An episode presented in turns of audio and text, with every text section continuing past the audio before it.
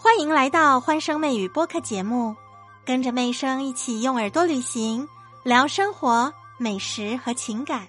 刘强东在几天前，他发言说，希望让兄弟们都能有一个温暖的、稳定的，而且是自己的家哦。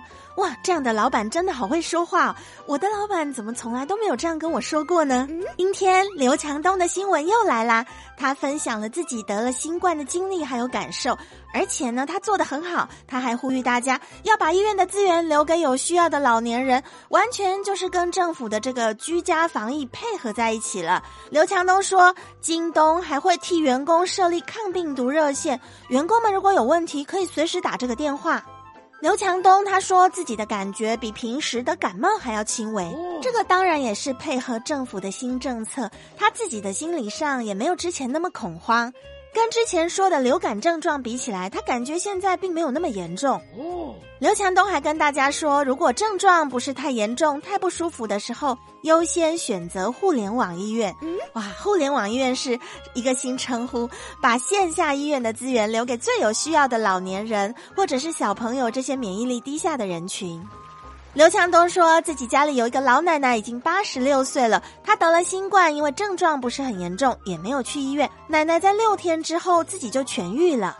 昨天妹生在节目里头有说嘛，哎，你们有没有听昨天的节目啊？记不记得我说过有多少的人需要进到医院治疗呢？不多，对不对？所以我们不需要很担心、很焦虑的囤药。大家记得比率是多少吗？哎，答对了，百分之九十九点五的人都可以在家里居家防疫治疗，有百分之零点五的人呢，因为他们的症状比较明显，有重症或急重症的可能，那就需要到医院去接受医生、护士们更多的照顾跟医疗资源。刘强东今天的发言呢，跟政府希望大家做的不谋而合，把所有的医院资源留给这需要的百分之零点五，让有需要的人呢，确定都可以进到医院，都有床位能住。这也是一个医疗分级的态度跟观念。尤其在这样的时机哦，我们在跟病毒比赛嘛，看是你迭代的快，还是我们适应的脚步迭代的更快，对不对？症状轻微的就在家里治疗，症状比较严重的呢，就先给医生看，看看是不是有需要住院。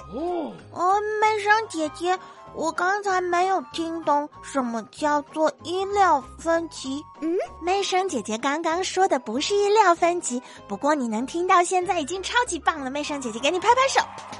我刚才说的是医疗分级，怎么理解呢？嗯，就像你有没有听过老师告诉你杀鸡不用牛刀呢？哦，我想一下，好像有诶。老师说牛比较大只，所以那个大的刀子就用来杀牛。如果想要杀鸡的时候，不用用那么大的刀子，是这个意思吗？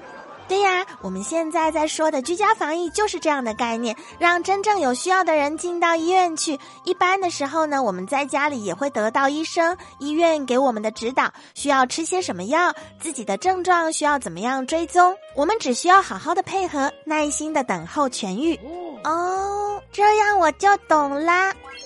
刘强东，他作为京东这个巨轮的舰长，我觉得他一直很会把握媒体的风向，每次说出来的话呢，都深得民心。对于企业形象来说，让我们感觉都还没有加入京东哦，就心生向往，希望加入之后能够如他所说吧，被温暖怀抱，对未来也充满期待。你们有认识在京东集团工作的朋友吗？或者你自己就是京东集团的，在京东集团里头，是不是真的这么温暖呀？期待一个能够体谅人的好老板啊！如果老板真的都这么好的话，应该来个一大把。本期节目就由我们心目中期待的好老板们冠名播出。精彩的话题还没有结束，下一集节目让我们继续聊下去。把你的看法打在评论区，妹生很希望能够知道你的想法哦。